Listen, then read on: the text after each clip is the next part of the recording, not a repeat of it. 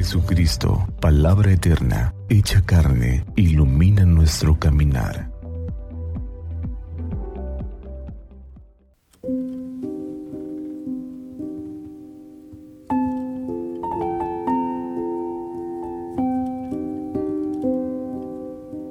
Jueves 7 de septiembre de la semana 22 del tiempo ordinario. Del Evangelio según San Lucas. En aquel tiempo Jesús estaba a orillas del lago de Genezaret y la gente se agolpaba en torno suyo para oír la palabra de Dios. Jesús vio dos barcas que estaban junto a la orilla. Los pescadores habían desembarcado y estaban lavando las redes. Subió Jesús a una de las barcas, la de Simón, le pidió que se alejara un poco de tierra y sentado en la barca enseñaba a la multitud. Cuando acabó de hablar, dijo a Simón, Lleva la barca mar adentro y echen sus redes para pescar.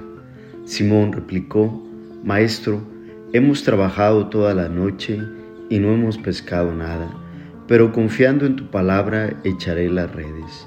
Así lo hizo y cogieron tal cantidad de pescados que las redes se rompían. Entonces hicieron señas a sus compañeros que estaban en la otra barca para que vinieran a ayudarlos. Vinieron ellos y llenaron tanto las dos barcas que casi se hundían.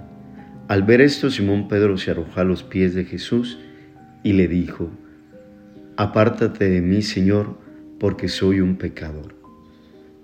Porque tanto él como sus compañeros estaban llenos de asombro y al ver la pesca que habían conseguido, lo mismo le pasaba a Santiago y a Juan, hijos de Zebedeo, que eran compañeros de Simón.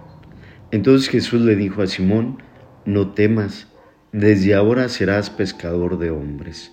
Luego llevaron las barcas a tierra y dejándolo todo lo siguieron. Palabra del Señor. Gloria a ti, Señor Jesús.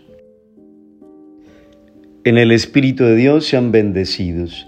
Escuchamos en la palabra de Dios en este día cómo esta palabra que se escucha, que se interioriza, que se profundiza, puede tener también ese poder de cambiar las realidades, cambiar las situaciones, transformar las actitudes. Escuchamos cómo el Señor Jesús, después de haber predicado con la gente, invita a los discípulos a lo que saben hacer, a pescar y cuando confían en su palabra obtienen una abundante pesca. Hoy pues la palabra de Dios nos invita precisamente a esas dos cosas, a no simplemente escuchar su palabra, sino a confiar en su palabra. Quien confía en su palabra tiene la certeza de que Dios estará escuchándolo. San Simón Apóstol, confírmanos en la fe.